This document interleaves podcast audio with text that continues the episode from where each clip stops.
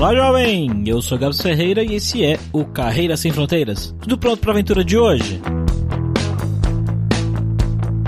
A Carolina é designer e teve a sua primeira experiência internacional através do projeto Ciência Sem Fronteiras. Através dele, ela conseguiu ir para Michigan, nos Estados Unidos, estudar inglês, ficou um ano e meio por lá. Quando ela voltou para o Brasil, o país estava numa crise, ela chegou a fazer alguns trabalhos diferentes, foi até motorista de Uber, e depois de um tempo, ela resolveu que estava na hora dela correr atrás da cidadania italiana dela. Foi lá para Itália para ir atrás da documentação e tudo mais. O que era para ter sido pouco tempo acabou se estendendo por vários meses e ela ficou bem apertada de grana lá na Itália até terminar esse processo todo, mas no fim deu tudo certo. Ela chegou a viver um tempo depois em Barcelona e agora está em Madrid, onde ela trabalha para uma empresa da Califórnia de impressão 3D.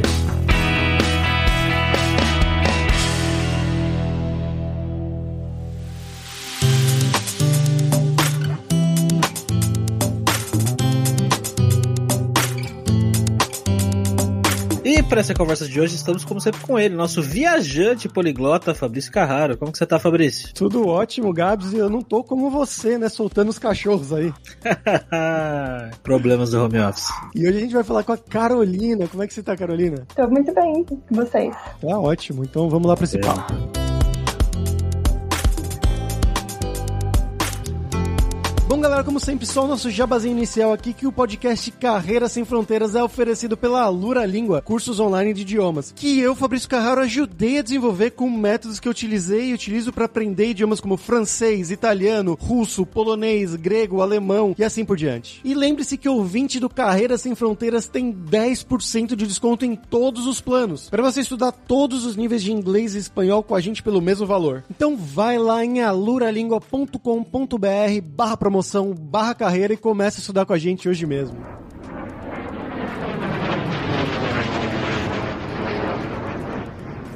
Bom, Carolina, como sempre aqui, a primeira pergunta que a gente faz para os nossos convidados, a gente pede para eles contarem um pouquinho sobre eles, né? Então, fala pra gente de onde que você é do Brasil, o que que você estudou, o que que você trabalhou, fez da vida, né? Um pouquinho do seu passo a passo até uhum. chegar aí na Espanha. Bom, eu sou de Curitiba, vivi minha vida inteira aí. Bom, estudei design na UTFPR, design tanto gráfico como produto, era generalista. E quando eu tinha 21 anos, estava quase terminando a universidade, veio o Ciências Sem Fronteiras. E foi com ele que eu tive a oportunidade de ir para Michigan por um ano e meio, então seis meses de inglês e um ano de, de estudar ali design. E com isso eu aprendi muito bem o inglês, né? Dando um ano e meio ali e tal. Quando eu voltei em 2016, eu voltei para um Brasil em crise, um Brasil que eu não consegui emprego de maneira alguma. Eu acabei meus seis meses que faltava da, da universidade e fiquei um ano e meio, ou um ano que me faltava, completamente sem nenhum tipo de trabalho. É, eu fiz Uber, fiz voluntariado, fiz de tudo, né? Porque. Caramba! Sim, mas não consegui nada, mesmo, né? Tendo estudado fora, tendo línguas, foi bem difícil. Porque acho que qualquer lugar no mundo, não importa quem você é, onde você é, qualquer coisa que você estudou, o primeiro trabalho é muito difícil conseguir, né? Né? Todas as empresas sempre pedem um. Mesmo eu, tenho, eu fiz alguns estágios durante todo o meu tempo no, estudando,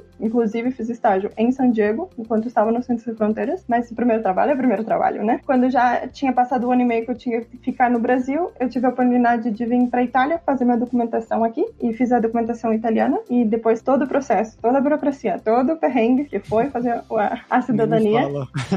é, não são rosas. O meu demorou 10 meses não Caramba. foi planejado, não foi nem um pouco planejado. Passei perrengue porque acabou o dinheiro, basicamente. Depois de tudo isso, eu decidi vir para Espanha. E quando eu vim para Espanha, eu fiz um curso de seis meses na minha área de design. Era uma área mais especificamente em impressão 3D e a parte do hardware. E depois eu comecei a trabalhar. Comecei a trabalhar com uma empresa que era a empresa que eu estava trabalhando até faz pouco tempo, como essa parte de ajuda do consumidor e ajudar os clientes, ver toda a parte do UX e UI, apesar de eu não, não fazer o código, mas eu fazia toda a parte de se tinha algum problema na plataforma, os, os usuários tinham algum problema e também ajudar a construir a comunidade, porque era uma, uma plataforma sobre comunidade de designers. Hoje em dia, o que eu faço, três meses, trabalho remoto de Madrid para Califórnia. Então, hoje em dia, eu trabalho para uma empresa também na área de impressão 3D, estão na Califórnia. Então, rapidamente é meu resumo de vida. E como é que foi o início de vida aí na Espanha, Carolina? Encontrar lugar para morar, se colocar, né? Se encontrar aí na sociedade Espanhola. E se você me permite, Gabs, eu queria adicionar também o começo na Itália, né? Se você ficou 10 meses para fazer esse processo, como você falou que faltou dinheiro, né? Então, junta os dois aí, tanto da, do início na Itália e o processo todo na Itália e o início na Espanha. Bom, na Itália é, foi basicamente esperar, né? Não tinha muito o que fazer. Eu não tinha italiano. Eu vim com a minha prima que morava na França e eu, durante alguns meses, eu até fiz umas viagens, assim, conheci um pouco da Europa, porque era o planejado, né? E quando começou a passar o tempo, eu tive que esperar. Eu não tinha conta de banco,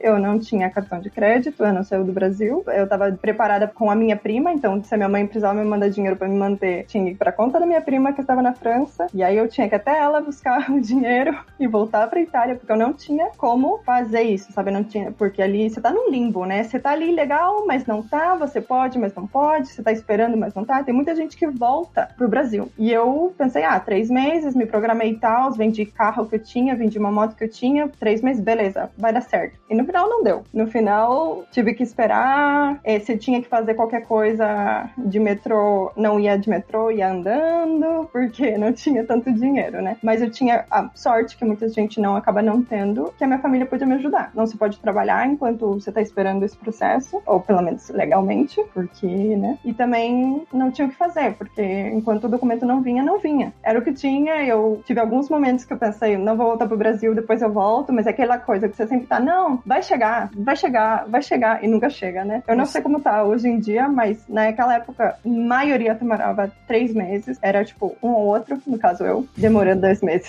É, o meu, no caso, demorou quatro meses, mais ou menos. Sim, eu tive amigas que vieram depois que eu e pegaram a cidadania antes que eu. Mas Não, você não é. poderia ter voltado pro Brasil depois que passou o Vidli e esperar todo esse processo no Brasil? Pois sim, eu poderia ter voltado, mas eu tinha me programado pra fazer, como eu tinha essa prima na França, ficar um tempo com ela, depois ir visitar, como eu fiz, a muitos amigos europeus. Enquanto eu estava em Michigan, eu ia visitar eles, então eu fiquei uma semana na casa de uma alemana, uma semana na casa de uma amiga que estava na França, uma semana na, na casa da minha prima. Então eu já tinha isso meio programado, assim, de é, o tempo que eu tô aqui, eu fico meio aqui, meio ali, porque enquanto isso você pode, né, tá dentro da Europa. Assim que eu pego minha cidadania, conto um trabalho e vamos embora, né, vamos começar a vida. Mas demorou bem mais do que eu esperava. Daí eu vim pra Espanha, fiz esse curso e enfrentei muita burocracia. A Itália tem muita burocracia e é uma loucura. A Espanha tem muita burocracia. Eu vim primeiro pra Barcelona e fiz um curso, como eu falei, né, de impressão 3D e tal, no Fab Lab, aí de Barcelona. Depois que eu acabei esse curso, porque o curso foi tranquilo e tal, eu acabei esse curso eu fui buscar trabalho, né, fui, vamos agora entrar na vida de verdade. Só que eu tinha um problema, eu acho que você, não sei se você teve esse problema, pelo menos em Barcelona, é muito difícil você conseguir o contrato de trabalho sem ter o NIE, que eles chamam que é o número de identidade de estrangeiro. Só que para você conseguir o NIE, você precisa de um contrato. E eu estava nesse limbo. ninguém me queria como contratar porque eu não tinha o NIE, mas eu, como ninguém queria me contratar, eu também não podia pedir o NIE. Então eu É, fiquei tem nisso. uma, uma opção de você pedir o NIS sem ter o contrato, mas você tem que comprovar, acho que é Dinheiro. 6.500 euros na sua conta bancária. Tipo, é um absurdo. Então, isso é que aconteceu comigo. Também não tinha dinheiro. Pensa que já, já tava, não sei quanto, fazia quase um ano sem trabalhar. O dinheiro já tinha acabado, fazia meses. Tava vivendo ali no básico do básico. Então, o que aconteceu? Fiz uma falcatrua. Não é ilegal o que eu fiz, mas não deveria ter feito. Uma empresa queria me contratar como estagiária. Como eu acabado de sair desse curso, eu queria me contratar como estagiária. E como sendo italiana, eu podia pedir o NIE pelo consulado italiano na Itália. Então, eu voltei pra Milão e pedi o NIE de lá, como se eu fosse voltar pra Espanha pra fazer um, um estágio. Então, foi assim que eu consegui o NIE. Porque, pelo menos em Barcelona, eu acho que em Madrid é um pouquinho mais fácil, era impossível. Você não consegue. Tem, amigas minhas ficaram quatro, cinco meses pra conseguir só o agendamento pra você pedir o NIE. Eu não sei como tá agora, mas na época era Sim, é uma loucura. É uma loucura. Na minha época também era a mesma loucura. Tinha muita gente que pagava. Tinha agências de paquistaneses, geralmente, que eles ficavam em lan houses só dando refresh na página pra marcar o agendamento pra você ir lá na prefeitura, né? Fazer esse NIE, que pra quem não sabe, o NIE é como se fosse um, o CPF espanhol, vamos dizer assim, né? É o seu número de estrangeiro, o seu RG. Sim. E esse NIE serve pra tudo. Serve serve para abrir conta, serve para você alugar oficialmente, a pegar um número de celular, né, uma conta de celular, não só um pré-pago, é, serve para qualquer coisa de contrato, você precisa definir ali, né, o que, que eu faço? Eu não tenho CNI, não tenho CNI, como que eu consigo um contrato aqui, né? A menina que morava comigo era portuguesa e ela tinha feito isso, então ela falou, você volta pra Itália e pede da Itália. E foi como eu consegui unir, para começar, né, já toda a burocracia, 10 meses de burocracia na Itália e depois mais toda a loucura de burocracia aqui na Espanha, que ainda não terminou, ainda estou fazendo muitas coisas.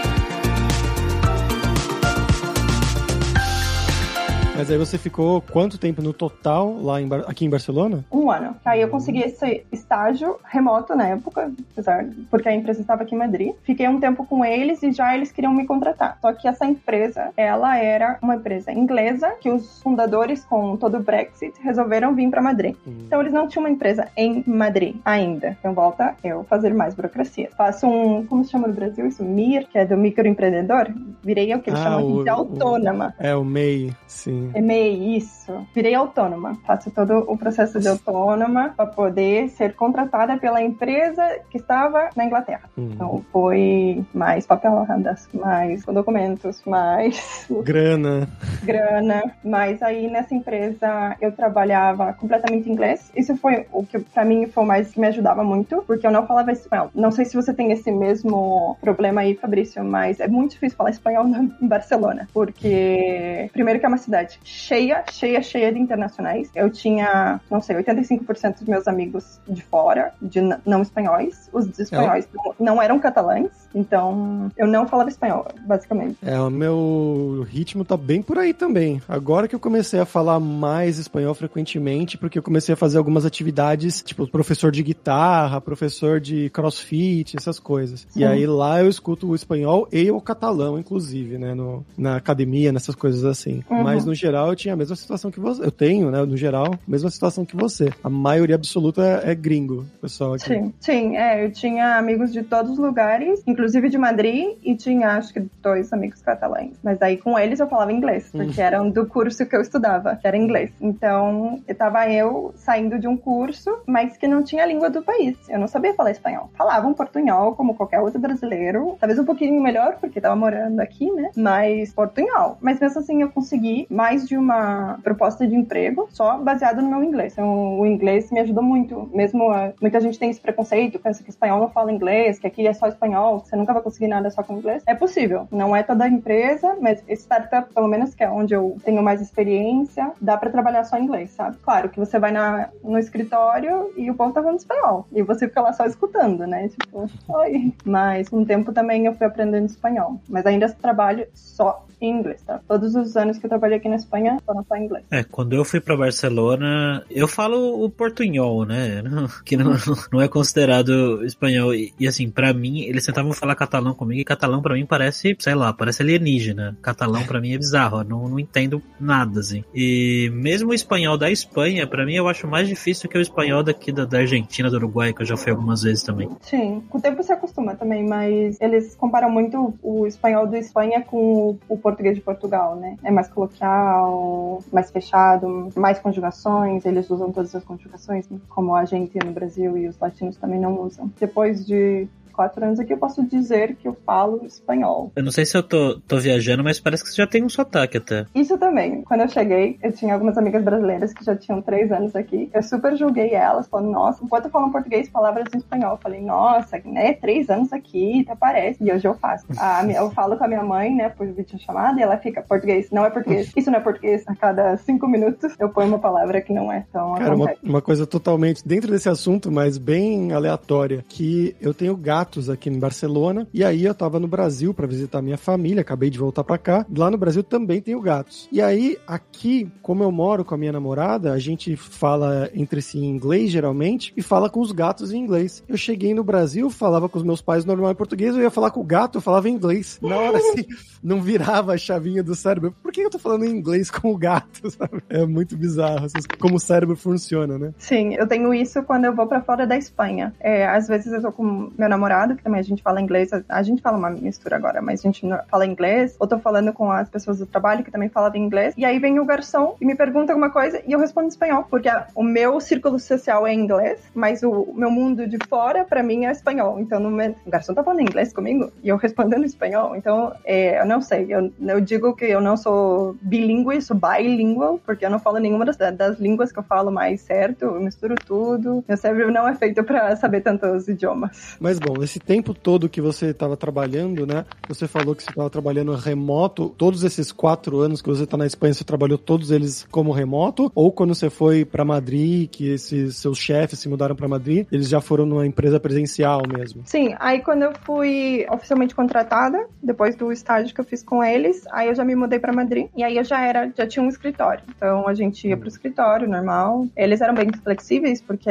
startups normalmente é bem flexível, mas tinha até a gente fazia alguns dias de remoto se quiser. Eu nunca quis. Eu sempre era aquela pessoa que ia completamente todos os dias, mesmo horário, tal. Gostava muito de estar lá. Fiquei assim por acho que foi dois anos ou não sei se chegou dois anos, e aí veio o coronavírus. E uma empresa que a gente já, essa empresa já tinha pessoas espalhadas, já tinha gente em Alemanha, já tinha gente na Inglaterra, tinha gente na China, apesar de ser uma startup de 20 pessoas, estava espalhadinha, mas mesmo assim a gente custou entrar inteiro remoto, fazer todas as coisas que deviam, né, passar essa coisa de estar ali todos os dias conversando e tal, para completamente Zoom, completamente um trabalho remoto. Especialmente o primeiro mês foi uma loucura. Trabalhei de sol a sol, até que entrou mais ou menos o ritmo de novo. E também entrou que a minha empresa era uma plataforma online para impressão 3D. Então, nessa época que teve essa crise sanitária, muita gente que tinha impressoras 3D, que tinham essas ferramentas, estavam produzindo coisa para hospitais. Eu acho que vocês viram isso no Brasil, não sei se vocês escutaram, mas pessoas que tinham impressão em 3D estavam fazendo viseira para os enfermeiros, ou estavam fazendo para segurar as máscaras, para não machucar tanto as orelhas, estavam fazendo algumas coisas que era tava faltando no hospital. Eles não tinham suficiente, foi uma coisa mundial, então a plataforma também ganhou, teve um certo boom nesse mesmo momento, então juntou a gente sair de uma semi-presencial, né, vamos dizer, porque não era completamente presencial, para completamente remoto, e também a, a, plataforma começou a ser usada um pouco mais nesse boom que teve de gente compartilhando esses arquivos e trocando experiência e como que faz com o hospital, como que faz com o governo, como que faz com, né, para esterilizar tudo bem certinho, então compartilhando todos os conhecimentos. Então foi bastante loucura. Ele, o março de 2019 foi bastante loucura pra gente.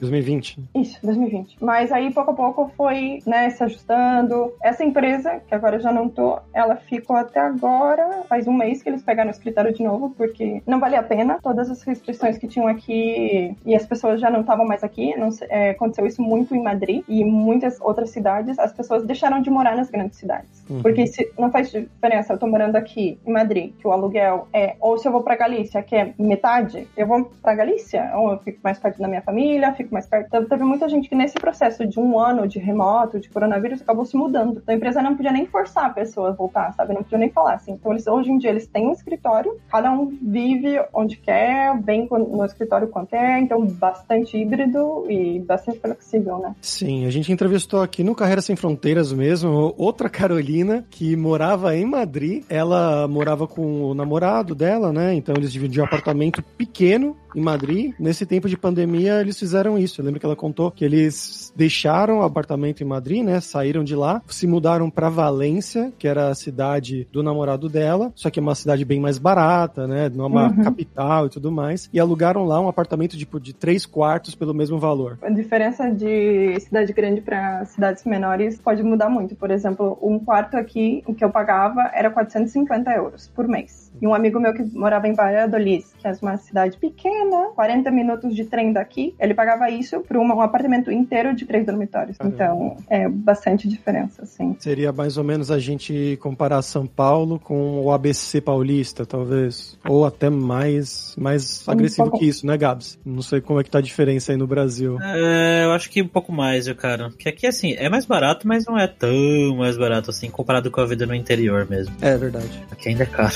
infelizmente.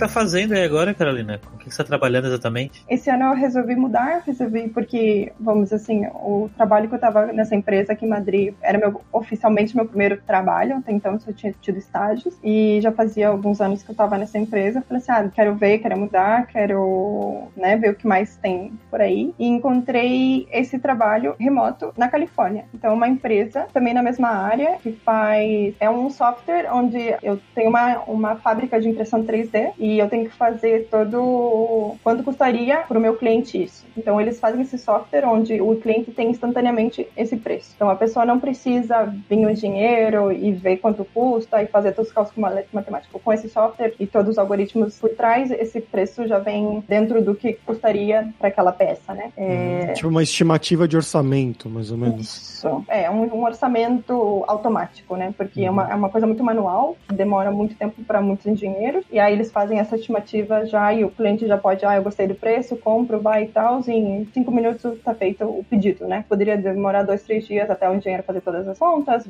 mandar um e-mail, a pessoa responder e tal. E eu trabalho com, com a parte de cuidar dos clientes. Então, meus clientes não são as pessoas que pedem, o orçamento são as fábricas. Então, eu trabalho com esses, essas fábricas de impressão 3D e CNC. Então, eles que estão usando os nossos software, eles que têm, então eu, eu mantenho a relação com eles, eu vejo que tem algum problema, reporto ao time de programadores caso tenha algum problema no programa, renovo o contrato, toda, vamos dizer assim, um pós-vendas, não? É uma empresa que começou na Rússia, então todos os programadores são russos, mas oficialmente é uma empresa da Califórnia. Não, me, não sei muito bem, os fundadores são russos, então acho que eles começaram na Rússia e se mudaram para Califórnia. E é um, uma equipe inteira, inteira, completamente remota. Ninguém tá na mesma cidade que ninguém. A maioria tá nos Estados Unidos, a maioria dos programadores na Rússia, três pessoas contando comigo na Europa, e é completamente completamente por Zoom, completamente Slack. Eu nunca vi eles. Não sei nem se algum dia eu vou chegar a ver algum deles, talvez. se algum dia eu viajar para algum evento com eles. É completamente em inglês, a gente trabalha e os clientes estão por todos os lugares do mundo. A приступила к производству компьютеров «Персональный спутник». E vamos agora para o nosso momento viajante poliglota com o Fabrício Carraro. E aí, Fabrício, o que você tem pra gente hoje? Gabs, hoje eu vou fazer um cheat aqui, uma trapaça, porque já que a Carolina morou um tempinho aqui em Barcelona, como eu não me perdoaria se eu não falasse dessa pessoa, a dica cultural de hoje é o escritor Carlos Ruiz Zafón, que é um dos meus escritores preferidos. Ele é catalão, ele é daqui mesmo, de Barcelona, nascido aqui em Barcelona, e ele é gigante, ele era muito gigante, inclusive no Brasil. É o autor daquele livro A Sombra do Vento, que na verdade era uma mais ou menos uma série, assim, no final, né, foi uma série de quatro livros, A Sombra do Vento, O Jogo do Anjo, Prisioneiro do Céu e Labirinto dos Espíritos, que são livros fantásticos, assim, tipo de thriller, mais ou menos, mas que você se sente na cidade. Então ele descreve muito bem a cidade de Barcelona. Eu li o primeiro deles, os dois primeiros, na verdade, quando eu estava no Brasil ainda, em português, muitos anos atrás, quando eu estava na faculdade ainda. E aí depois de me mudar para Barcelona, eu li de novo em espanhol, né, para praticar, para estudar. E aí você vai vendo, ele vai falando: "Ah, e aí eu tava passando pela rua tal, e eu, puta, é do lado da minha casa". Tipo, a rua é aqui do lado, você sabe onde que são os lugares. Então é uma experiência foi para mim uma experiência incrível também, infelizmente, ele acabou falecendo ano passado, em 2020. Não foi de Covid, foi de câncer, mas uma homenagem póstuma aqui a esse que é um dos meus autores favoritos, assim. Os livros dele são meio que aventura barra thriller, mais ou menos, assim, uma pegada meio Sherlock Holmes, mas não é detetive exatamente. Tem uma pegada meio Young Adults também, mas é muito, muito, muito legal mesmo. Principalmente o segundo, o Jogo do Anjo, foi o que eu mais gostei e recomendo muito. Mas e você, Carolina? O que, que tem de legal para fazer em Madrid, né? Aproveitando aqui, a gente falou do Zafon, né? Que tem mais a ver com Barcelona. Mas já que você tá em Madrid, o que, que tem para fazer de legal em Madrid? O que, que os espanhóis daí fazem? Cara, Madrid, eu acho que é a cidade que mais me impressionou de viajar. Porque quando a gente tá no Brasil, não sei se vocês têm a mesma impressão, mas você escuta muito de Milão, você me escuta muito de Paris. E você sabe que tem Madrid, mas eu, pelo menos, de Madrid eu só conhecia o Real Madrid, né? O time de uhum. futebol. E Quando eu cheguei, é uma cidade muito bonita, todo lugar tem um lugar muito legal para ver. E eu acho que as coisas que mais me gostam, que eu mais gosto aqui, né, é, isso também é muito pessoal. Eu gosto muito dos museus. Eles têm dois museus muito grandes, que é o do Prado e o René Sofia. Eu sou né, designer, estudei muito história de arte e ver as, as obras do Picasso, as obras desses grandes artistas, super legal. É fora do nosso conceito, dentro do, da nossa realidade brasileira. Eu acho que, o, que os espanhóis mais gostam de fazer e que Madrid é é ir tomar uma cerveja no bar. É impressionante. Aqui em Madrid, eu não sei se souberam, mas teve uma super nevasca esse uhum. janeiro.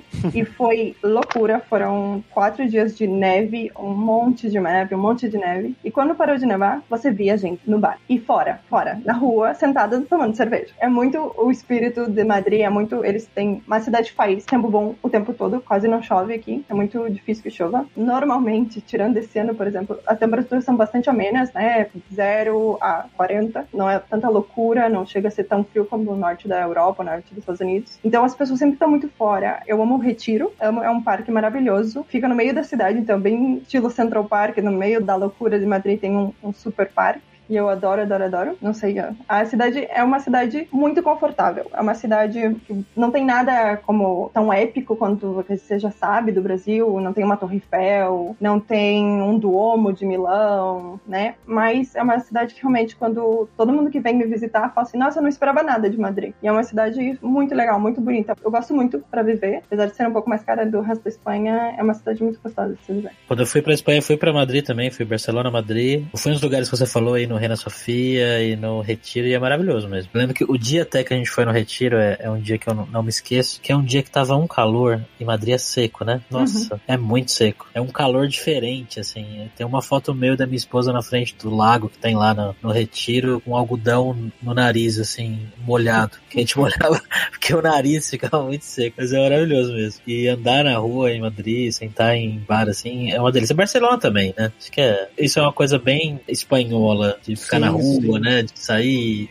ficar em bar e tal. Na Andaluzia também, mas no sul também é bem assim, de você sair em Sevilha, Córdoba, Granada, né? Que eu pude conhecer essas cidades, é bem assim, acho que a Espanha inteira. É meio uma coisa cultural, como no Brasil, né? Que a gente vai pra um barzinho e senta fora. É bem gostoso. É, até no norte, como chove mais, talvez não sentem tanto fora, mas mesmo assim eles têm muito esse costume de bar, de sentar, tomar uma cerveja, ter um pincho, uma tapa, né? Dependendo de onde você tá, muda o nome, mas sempre tem essa coisinha de uma alguma coisa para você beliscar. E é muito engraçado porque eu tive esse um pouco desse choque cultural de um espanhol, pelo menos na minha experiência, nunca vai te convidar para ir para casa dele. Eu nunca fui na casa de quase nenhum dos meus amigos. Você sempre vai para um bar, você sempre vai para fora. Você, é muito difícil que você conheça a casa de alguém, ou a não ser que seja uma festa onde ele convida muitas pessoas. Agora com o coronavírus teve um pouco mais, que teve um tempo que a gente não podia fora, mas podia dentro, teve um tempo que não podia dentro, como podia fora. Então dependendo da restrição, mudava um pouco. Mas normalmente sempre você vai num restaurante,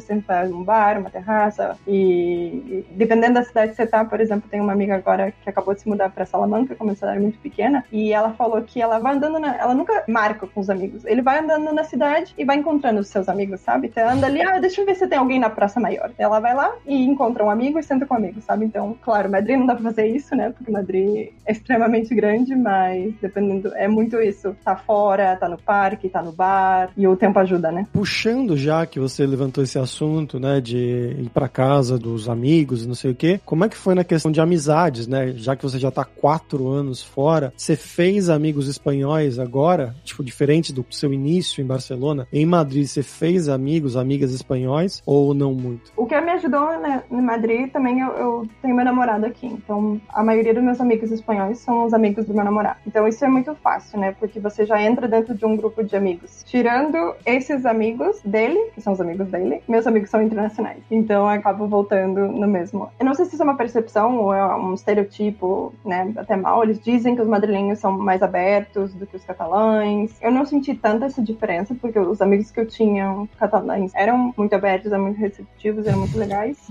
É um estereotipo que, pelo menos, os madrilenhos gostam de dizer muito dos catalães. Eu, em geral, os espanhóis são muito abertos. São pessoas muito amigáveis, são pessoas muito receptivas. Até na época que eu não falava espanhol, espanhol muito bem. Tenho vários amigos do meu namorado que não falam inglês ou falam, ou falam mal inglês. A gente, ele, a gente se faz entender, eles, claro, fazendo piada toda vez que eu falo alguma coisa errada, toda vez que eu conjugo, falo alguma coisa com muito sotaque, mas sempre muito receptivo, muitos amigos e tal. Amigos meus, maioria internacional. Acabei perdendo, vamos dizer assim, muitos amigos pro coronavírus, porque muita gente voltou para os seus países com tudo o que aconteceu. Então, os espanhóis em geral são, são bastante receptivos e bastante amigáveis.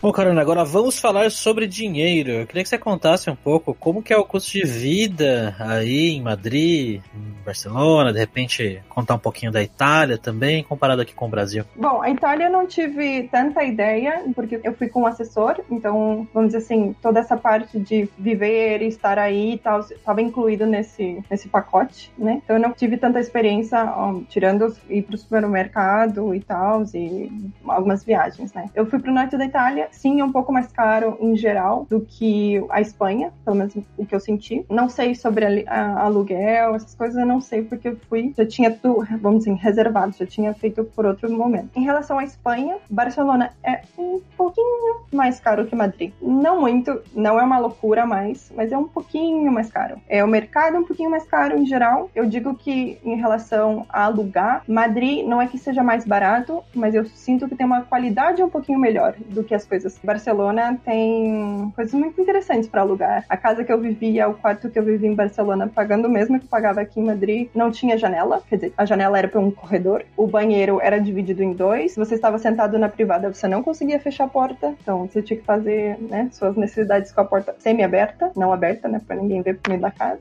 É, o meu quarto não entrava pela sala, você entrava pela cozinha. Qualquer pessoa fritando ou qualquer coisa aí. E era o mesmo preço, mas estava duas quadras da praia. Isso também hum. Ninguém pode negar que não era uma boa coisa. Só que ao mesmo tempo, o que eu pagava aí era exatamente o que eu pago aqui por um, um quarto que tinha agora sacada. Então eu tinha uma sacada dentro do meu quarto, é uma cama de casal, é cama, armário, mesa. Eu não tava muita coisa dentro desse outro quarto. Então o que eu sinto é um pouquinho mais cara Barcelona em geral. Dizem muito pelo turismo, pelos Airbnb, encareceu a cidade. E Madrid não é barato, mas é um pouquinho mais barato. E em relação à comida e tudo, também um pouquinho mais barato. Um menu do dia, que é uma coisa muito típica espanhola, mais ou menos 12, 13, 14. Na Barcelona, que vai ser 10, 12, um pouquinho mais barato. E você sempre morou em quartos, assim, como se fosse uma república, né? Ou você já teve apartamento só você mesma? Não, eu não tive apartamento só eu mesma. Eu morei em quartos. Hoje eu comprei uma casa com meu namorado, então a gente está reformando, mas eu ainda estou num quarto. Então eu dividi apartamento. E isso é bastante comum para nossa idade aqui. Todos os internacionais vêm. Eu sinto tanto pelo dinheiro em si, porque se você juntasse ó, pessoas, é muito pela burocracia que isso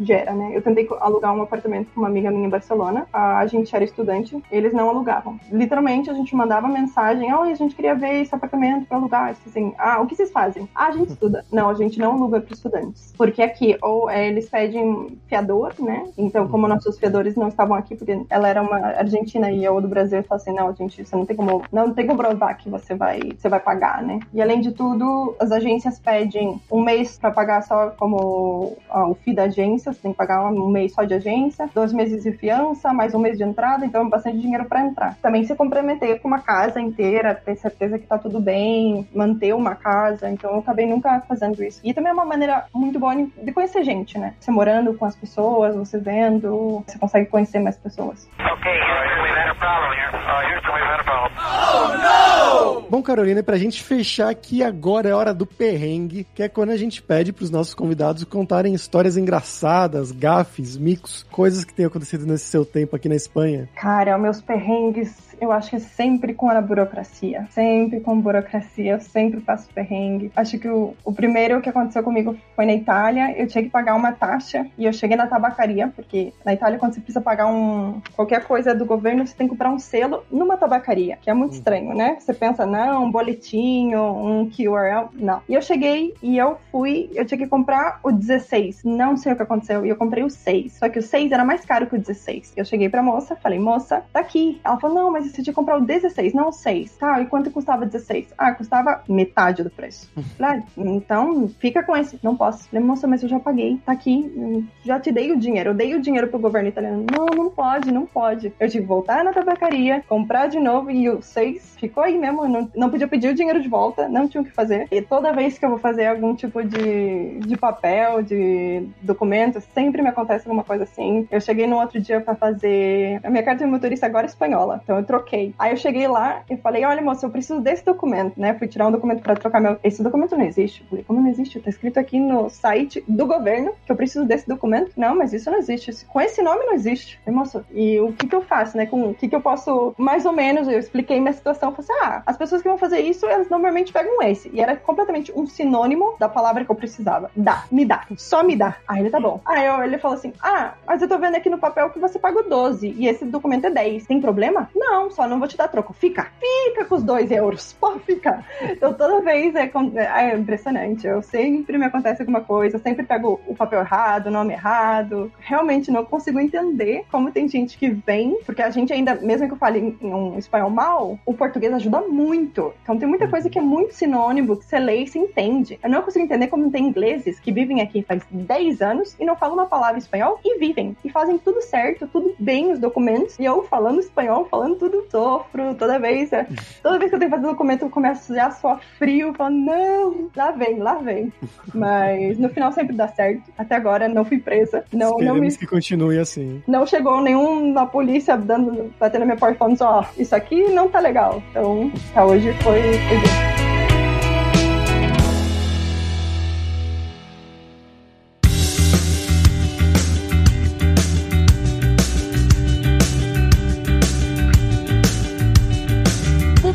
por hoje é isso. Muitas graças pela sua audiência. E se você gosta do Carreira Sem Fronteiras, recomende para cinco amigos, dá cinco estrelas no iTunes para nossa comunidade crescer sempre cada vez mais. E não deixe de conhecer a Lura Língua para você reforçar o seu inglês e o seu espanhol e dar aquela força, tanto no seu currículo quanto na sua vida profissional. Algo que a Carolina destacou realmente muito bem durante o episódio de hoje, né? Falando que ela trabalhava na Espanha em inglês, quase o tempo todo trabalhando em inglês e agora morando na Espanha trabalhando remoto para os Estados Unidos, mas ela também precisou aprender o espanhol para se virar com a burocracia, com as coisas da vida normal dela, né? E só lembrando que o 20 do Carreira Sem Fronteiras tem 10% de desconto em todos os planos. Então vai lá em aluralingua.com.br barra promoção, barra carreira e começa a estudar com a gente hoje mesmo. Além também, é claro, da alura.com.br que tem mais de 1.200 cursos de tecnologia, tanto nas áreas de programação, marketing, design, que é a área da Carolina, mas também de business, soft skills, curso de como você criar o seu currículo em inglês ou em espanhol também para mandar pro exterior então com certeza vai ter o curso para você. Então, pessoal, até a próxima quarta-feira com uma nova aventura em um novo país.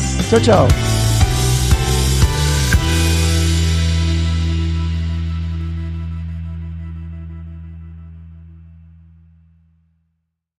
Este podcast foi editado por Radiofobia, podcast e multimídia.